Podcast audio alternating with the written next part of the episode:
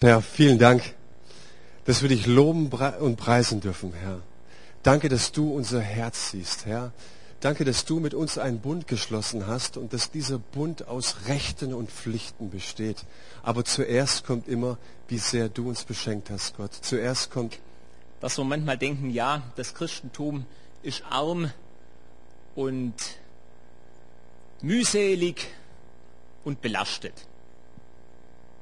Und der der mit mir heute den Text mal angucken will, der steht in Markus 12, der letzte Abschnitt ab Vers 41. Jetzt müssen wir vorstellen, der Manuel hat vorhin äh, dieses Opferkörbchen noch rumgehen lassen. Und jetzt müsst ihr euch mal vorstellen, wir würden es so machen, wir stellen hier vorne einen großen Kasten hin und der Manuel und vielleicht noch die Ältestenschaft und ich, wir stehen dann einfach nebenbei und gucken, wer's wer reinwirft. Und zwar öffentlich. Also nicht nur irgendwie, naja, wir machen das dann so verstohlen irgendwo und der eine sieht's nicht und darf's nicht sehen, weil wir ja nach dem biblischen Prinzip leben, die Linke soll nicht wissen, was die Rechte tut. Und genau das macht Jesus. Jesus setzt sich in Jerusalem genau vor den Opferkasten und beobachtet öffentlich, was die Leute reintun. Also nicht nur irgendwie so, naja, wir sind fromm, sondern da macht er richtig eine auf Show. Und da heißt es dann, und er setzte sich dem Gotteskasten gegenüber und sah zu, wie das Volk Geld einlegte in den Gotteskasten. Es geht ums Opfern. Also das, was Manuel vorhin erwähnt hat. Die Leute zogen nach Jerusalem und dann gab es natürlich auch den berühmten Obolus, den man für diesen ganzen frommen Apparat natürlich ablegte. Und viele Reiche legten viel Geld ein. Also das heißt, da gab es richtig betuchte Leute, die haben auch richtig Schotter gehabt. Da kommt eben ein Vorstandsvorsitzende und lässt mal hier in der Gemeinde 100.000 Euro liegen. Ja, du Uwe würde nicht Nein sagen. Ja, das ist doch cool. Da könnte man vielleicht das eine oder andere in Angriff nehmen. Wow, Ach, das ist doch mal richtig, so wie es sich gehört, viel Geld. Und dann kam eine arme Witwe und die legte zwei Schärflein ein, das macht zusammen einen Pfennig, so heißt es bei mir in der Luther-Übersetzung. Da rief er seine Jünger zu sich und sprach zu ihnen, wahrlich, ich sage euch, diese arme Witwe hat mehr in den Gotteskasten gelegt als alle anderen, die etwas hineingelegt haben. Denn sie haben alle etwas von ihrem Überfluss eingelegt, diese hat aber von ihrer Armut ihre ganze Habe eingelegt. Alles, was sie zum Leben hatte, Und hier sind wir genau an dem Punkt, dass Jesus mal wieder alles auf den Kopf stellt. Also ich meine, was wollen wir mit denen zwei Pfennig, wenn da irgendwo 100.000 Euro rumliegen? Mit, dem, mit dieser kleinen Gabe kann doch die Gemeinde, kann, kann der Tempel in Jerusalem definitiv doch überhaupt nichts anfangen. Da können wir nicht einmal einen Besen dafür kaufen zum Rauskehren. So erbärmlich schlecht ist es. Und Jesus stellt wie vieles andere komplett auf den Kopf, wo er sagt, dieses Arme, dieses wenige ist mehr wert in Gottes Augen als dieses viele große.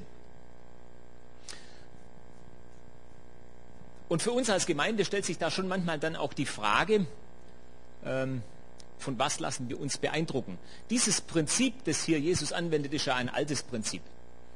Äh, wenn wir da ein bisschen in das Alte Testament zurückblättern, da haben wir das ja sogar mal richtig plakativ gesprochen gehabt, wo Samuel den neuen König salben sollte, nachdem Saul aufgrund verschiedener Umstände seine Erwählung verloren hatte. Und er sagt, geh mal zum Isai, der hat da einen Sohn und er lässt sich da einen nach dem anderen vorführen, einer nach dem anderen sieht besser und stattlicher aus. Gott sagt zu ihm jedes Mal, nein, der ist nicht und der ist auch nicht und der ist auch nicht. Und irgendwann kommt dieser schmächtige Bub, pubertierend, vielleicht auch ein bisschen ja, bräunlich gebrannt, so heißt es in der Bibel, kommt daher und dann sagt Gott zu ihm, das ist er. Und alle würden sagen, im Vergleich zu den äh, großen Brüdern ist das doch alles irgendwie nicht so repräsentativ. Und damals stellt es Gott schon auf den Kopf und sagt, ja, der Mensch sieht das, was vor Augen ist. Aber der Herr sieht das Herz an. Und genau das, um das geht es auch in der Predigtreihe.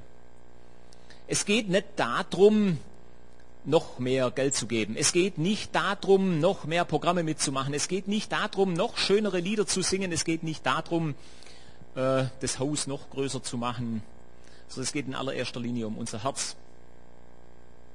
Und die Frage, können wir trotz allem Druck und trotz aller auch teilweise negativen Erfahrungen unser Herz zu Gott hinhalten und trotzdem ihm nachfolgen, weil ich glaube, das ist genau der Schatz, den Gott bei uns sucht trotz aller Krisen. Ich habe neulich einen ganz interessanten Hinweis von jemandem bekommen, wo dieser Mann kam und gesagt hat, deine Jünger können meinen Sohn nicht heilen. Und Jesus zu ihm gesagt hat, glaubst du denn? Und dann sagt dieser Mann, ich glaube, hilf meinem Unglauben. Man kann daraus rückschließen, dass wir sagen, er hat im Prinzip gesagt, ich weiß noch, was ich sagen muss. Ich kann die fromme Floskel formulieren, aber glauben tue es nicht mehr.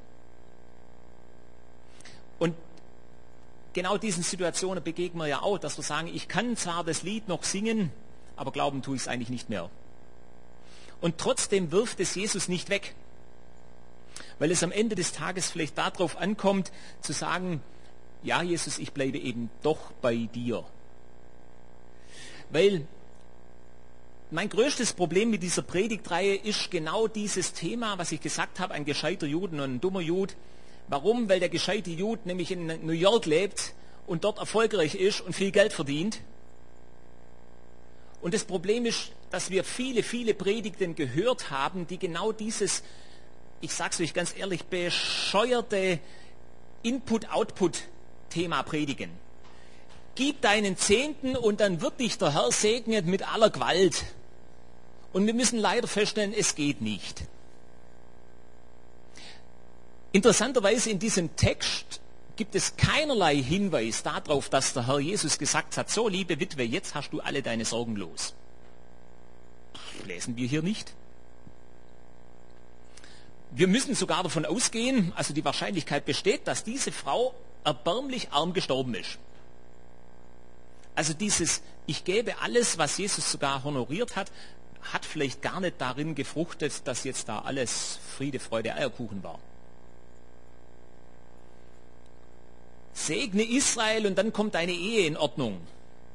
Lies mehr in der Bibel und dann klappt es. Bete mehr, glaube mehr, was auch immer. Wir stellen eins ums andere auf. Und vor allen Dingen defizitär gesehen, es ist natürlich immer so, dass wir immer zu wenig lieben. Wir geben immer zu wenig Geld. Unser Herz ist immer zu wenig dabei. Wir tun immer zu wenig für Gottes Reich. Das ist ein universal Totschlagargument. Das finde ich ganz, ganz schrecklich, weil es nämlich immer nur die Begründung ist, dass ich persönlich selber schuld bin, warum mein Leben nicht erfolgreich ist. Da kommen dann Menschen, schön, reich, begabt, erfolgreich, und sagen mir, warum es bei mir im Christenleben nicht klappt. Und definitiv, ich sage es euch, wir finden genug Bibelstellen, warum es eben nicht klappt. Du hast noch Sünde in deinem Leben. Heißt es, dass wir Sünde im Leben akzeptieren sollen? Nein. Du liebst zu wenig. Heißt es, dass wir uns nicht anstrengen sollen, mehr zu lieben? Nein. Wir lesen zu wenig in der Bibel. Ist immer richtig. Heißt es, dass wir nicht mehr Bibel lesen sollen? Nein. Ja. Aber diese diese bescheuerte Ursache-Wirkung, wo wir versuchen, Gott in ein Schemata zu pressen, ihn für uns handhabbar zu machen, das finde ich ganz schrecklich. Weil wir leider sagen müssen, Gott lässt sich vor diesen Karren nicht spannen. Schon mit Fleiß nicht. Wenn ich praktisch berechnend nur meinen Zehnten gebe, weil ich sage, haha, da muss ja wieder was rauskommen, Faktor 30, 60, 100. Ja, endlich mal eine Zinse, die wo man sich anhören kann. Nicht bloß die 0,3 Prozent oder vielleicht sogar Strafzinsen, die es heutzutage schon gibt. Tja, ich bringe mich nur in der Gemeinde ein, weil ich, was weiß ich was, Anerkennung finde, Position habe, was auch immer. Das ist ähnlich wie in einer Beziehung, sei es jetzt zwischen Freunden oder zwischen einem Ehepaar, das nur berechnend darauf ausgeht, gebe ich dir, gibst du mir. Gebe ich 5 Euro, kriege ich 5 Euro. Und die Frage wird sein, können oder wollen wir unsere Beziehung zu Gott genau auf dieser Basis definieren? Und das Schlimme ist, ich als Techniker oder auch andere Leute, die aus der Naturwissenschaft kommen, die haben eigentlich ein Problem mit diesen Themen, weil für einen Techniker, für einen Naturwissenschaftler, wenn ein Gesetz gültig ist, muss es immer gelten. Das Gesetz der Gravitation gibt es und deswegen gilt es immer. Deswegen fallen wir nach unten. Die Erde zieht uns an und da gibt es keine Ausnahme dafür. Und wir versuchen Gott genau in dieses Thema reinzupressen und sagen, Gott, du musst doch mich segnen, weil es hier irgendwo steht. Und wir können leider, oder so geht es mir wenigstens, eben nicht denken, dass wenn ein Gesetz nicht universell funktioniert, dass es eben trotzdem gültig sein kann. Dass es eben trotzdem gelten kann, auch wenn es ich jetzt vielleicht in meiner Situation nicht so erfahre, dass Gott eben segnet, wenn wir unseren Zehnten geben. Dass Gott eben segnet, wenn wir unser Herz geben dieses Schwarz-Weiß-Denken, dieses Gesetz muss immer gelten. Ich tue mich da manchmal schwer damit und ertappe mich, dass ich denke, ja, vielleicht muss ich zulassen, auch wenn es vielleicht jetzt für mich in meiner Erfahrung so nicht funktioniert, ist es eben trotzdem gültig, dieser Wirkmechanismus von Gott. Und für uns stellt sich auch vielleicht die Frage, oder wenigstens für mich, wenn wir diese arme Witwe lesen, müssen wir in unserem Leben mit Gott alle Dinge auflösen. Muss es denn sein, dass wir alle Dinge tatsächlich beantwortet bekommen? Ich stelle fest, wenn das so sein muss, dann wirst du verrückt dabei. Weil wir erleben ein ganz, ganz unterschiedliches Wesen von Jesus.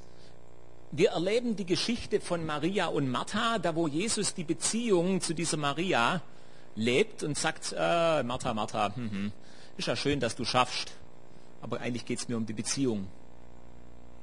Wir erleben Jesus auch teilweise als einen harten Herrn, wo er in Lukas 17 berichtet, wo er sagt, und wenn dann der Knecht den ganzen Tag schon draußen geschafft hat, und dann kommt er erschöpft nach Hause, dann ist doch klar, dass der zuerst nach seinem Chef guckt. Von wegen Beine hochlegen. Und dann sagt Jesus, genau das soll er sagen, wir sind unnütze Knechte. Hm. Das hört sich nicht so nach liebendem Kumpel an. Wir lesen das Gleichnis äh, im Weinberg, wo Jesus mit denen am Morgen schon ausmacht, ihr kriegt einen Silberdenar. Und die schuften den ganzen Tag in der Sommerhitze und bringen definitiv sicherlich mehr Weintrauben runter, wie die, die wo kurz vor Feierabend kommen. Und die kriegen auch einen Silberdenar. Und Jesus sagt am Ende des Tages, was wollt ihr? Puh, habe ich mit euch so ausgemacht. Einen Silberdenar gibt's. Ein ewiges Leben. Aber Herr, ich habe doch viel mehr für dich getan, sagt Jesus. Interessiert mich nicht.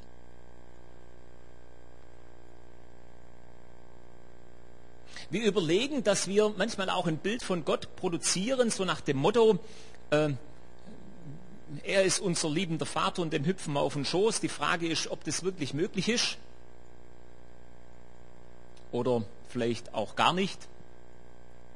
Weil er nämlich den Aspekt des Königs und des Herrschers hat, des Gott, den Aspekt des Gottseins.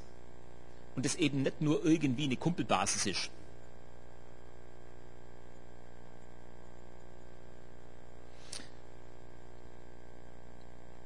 Das heißt, wir erleben Gott in unserem Leben mit ganz unterschiedlichen Facetten. Und uns ist es leider nicht möglich, ihn da in ein erklärbares Schemata einzupressen. Und trotzdem fragt Gott dich und mich heute, hältst du mir trotzdem dein Herz hin? Auch über die vielen verrückten Fragen deines eigenen Lebens.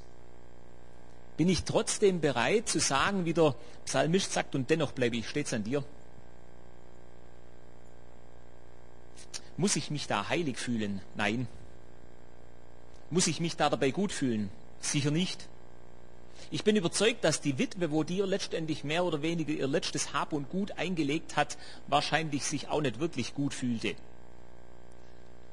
Und wenn sie das je mitbekommen hat, dass Jesus gesagt hat, schau her, die hat wirklich mehr gegeben, vielleicht hat sie es nicht einmal mitbekommen, wir wissen es nicht, weil er beruft seine Jünger zu sich, vielleicht war sie schon lang weiter, aber selbst wenn sie es mitbekommen hat, dass ich sagen muss, ja und, was hilft mir das jetzt?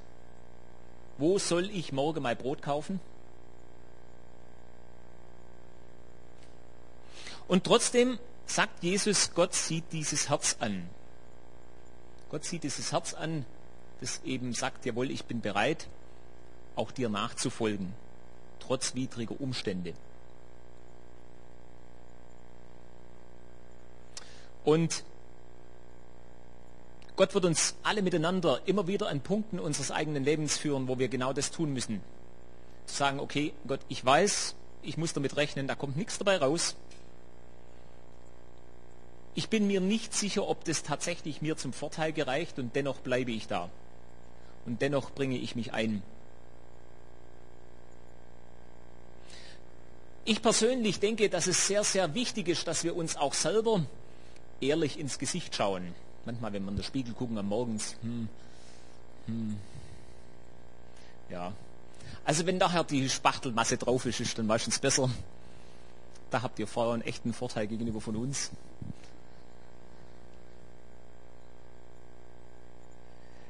Ähm, weil ich glaube, dass das manchmal so eine echte Schwäche ist in der, in der Gemeinde, dass wir fromme Spielchen spielen. Wir wissen, welche Floskeln wir wiederholen müssen, damit es richtig ist. Wir wissen, wie wir uns verhalten müssen, damit es akzeptabel ist. Einer der Rabbiner wird gefragt, wie er denn das sieht mit der Ewigkeit. Und da sagt er, ich komme auf jeden Fall ins Paradies. Wie soll das funktionieren? Da sagt er, wenn mich der Herr fragen wird, hast du mit deinem ganzen Herzen gedient? Hast du meine Gebote befolgt? Hast du, bist du mit deinem ganzen Herzen mir hinterher gerannt? Hast du alles richtig gemacht? Werde ich mit ehrlicher Antwort sagen, nein!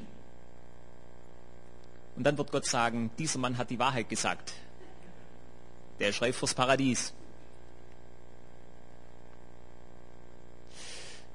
Selbst wenn Psychologen und Therapeuten, die ja, ich sage mal, im rein weltlichen äh, Thema arbeiten, äh, ich hatte mal ein Thema als Vorgesetzter, ging es um Alkoholmissbrauch. Das Problem ist, dass der Mensch an den Punkt kommen muss, dass er ein Problem hat. Dass er zugeben muss und sich selber eingestehen muss, äh, ja, ich habe ein Problem ohne Alkohol. Und ich glaube, das ist auch das, was sicherlich Jesus von uns wahrscheinlich am allermeisten fordert, dieses ehrliche Herz, dass wir uns selber in den Spiegel schauen können und sagen, ja genau, so toll, wie wir es teilweise nach vorne präsentieren, sind wir gar nicht. Und dieses Schärflein, das die Witwe einlegt, ja, wir machen es halt. Aber einen großen Glauben haben wir nicht dazu. Und exakt dann kann Gott mit uns arbeiten. Exakt dann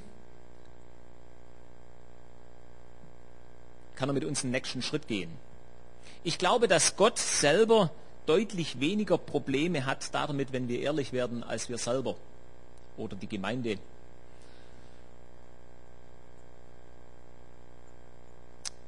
Und es ist ja tatsächlich so, dass Gott uns wahrscheinlich manchmal auch ganz bewusst an diesen Punkt bringt, wo dann außer der Druck irgendwann knallt der Kessel. Da gibt es diese nette kleine Geschichte einer eines osteuropäischen Juden, da wo die Tochter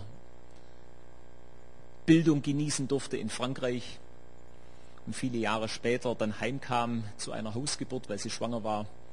Und der alte Arzt, bekannter Arzt der Familie, war im Wohnzimmer und kartelt, also spielt Karten mit dem Familienvater. Und aus dem Zimmer dringt raus, oh mon Dieu, komm, je souffre und der Ehemann ganz aufgeregt wird und zum Arzt sagt, komm, wir müssen rüber. Er sagt, kein Problem, wir spielen weiter. Stunde später tut's, oh mein Gott, wie ich leide. Der Ehemann wieder total aufgeregt, wir müssen rüber. Und er sagt, kein Problem, schnell so weit.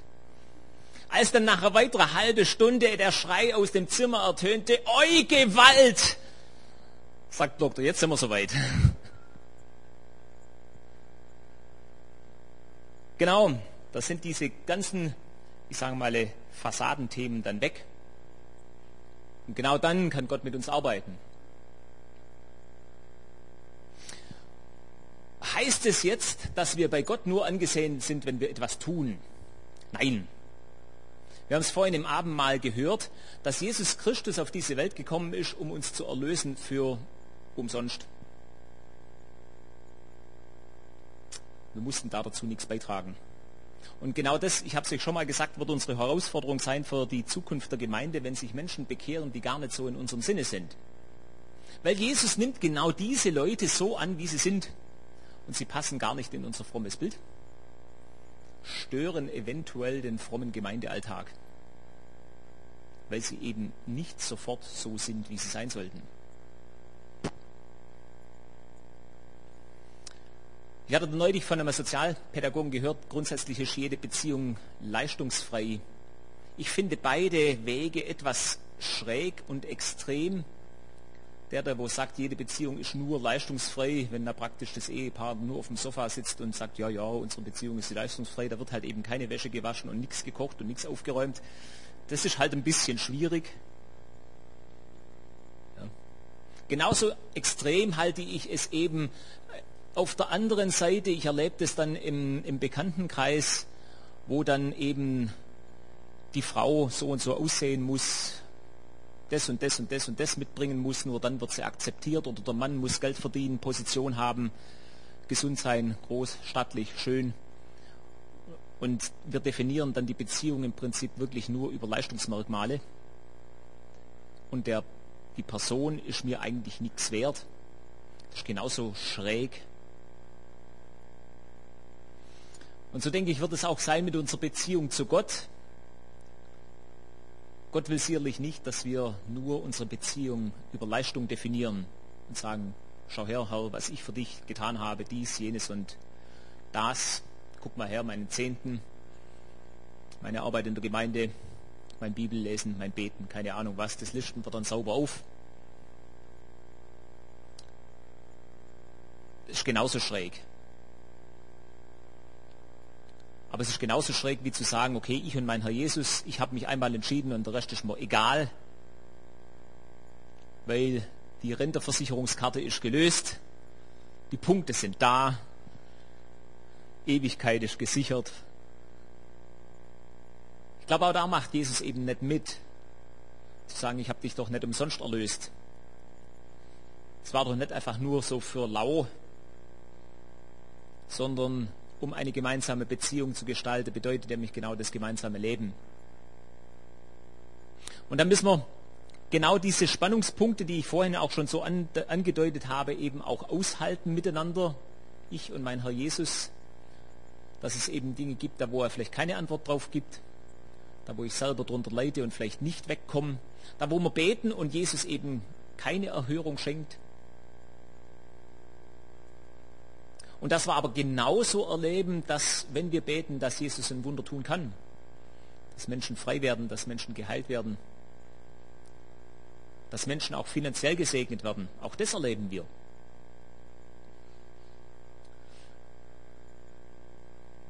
Dass wir einfach sagen müssen, wir müssen die Beziehung zu Jesus, zu Gott immer wieder auch neu klären. Immer wieder auch in den Krisen und Fragen unseres eigenen Lebens müssen wir sie neu festmachen und dann kommt es nachher genau wieder mit dem Schärflein der Witwe nicht darauf an, welche großen heroischen Taten wir tun, sondern wie wir unser Herz ihm hinhalten.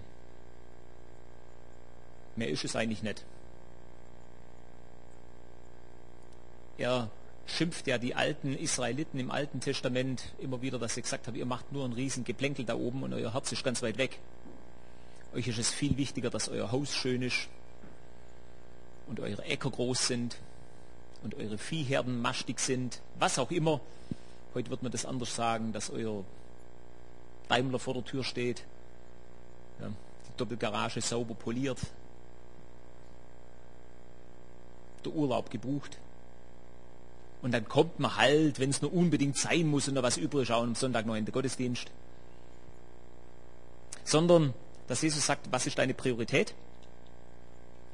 Und ich als Leitung sage immer, müsst ihr zum Gottesdienst kommen? Nein, keiner muss. Aber es muss sich jeder sicherlich selber die Herzensfrage stellen, wenn alles andere wichtig ist und es ist praktisch nur das eine noch so für über, dann ist vielleicht auch was schief gewickelt.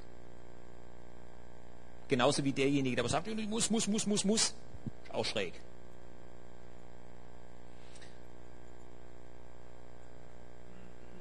Und Jesus honoriert auch unsere zaghaften Schritte.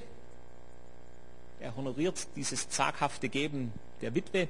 Er honoriert dieses zaghafte Bekenntnis des Vaters damals von dem kranken Jungen. Äh, ich glaube, hilf meinem Unglauben. Das müssen keine großen Dinge sein. Aber die Frage wird sein, wie halten wir unser Herz hin? Um das geht's. Auch die nächsten drei Predigten, die wir noch hören werden. Keiner wird jetzt anhand eines Zehnten geben gemessen oder das, was er da reinwirft, wie viel Prozent des seines Einkommens ausmacht. Nein, sondern es geht uns um unser Herz. Was tun wir da damit? Was ist mir eigentlich wichtig? Weil die Bibel sagt, da wo euer Herz ist, da ist euer Schatz, das ist euch wichtig. Und Jesus sagt nun mal, leider will ich bei dir die Nummer eins sein, oder Gott sei Dank. Und alles andere kommt dann später. Ich wäre soweit. Mehr ist nichts zu sagen. Manuel, machst du nachher noch einen Abschluss? Sehr schön.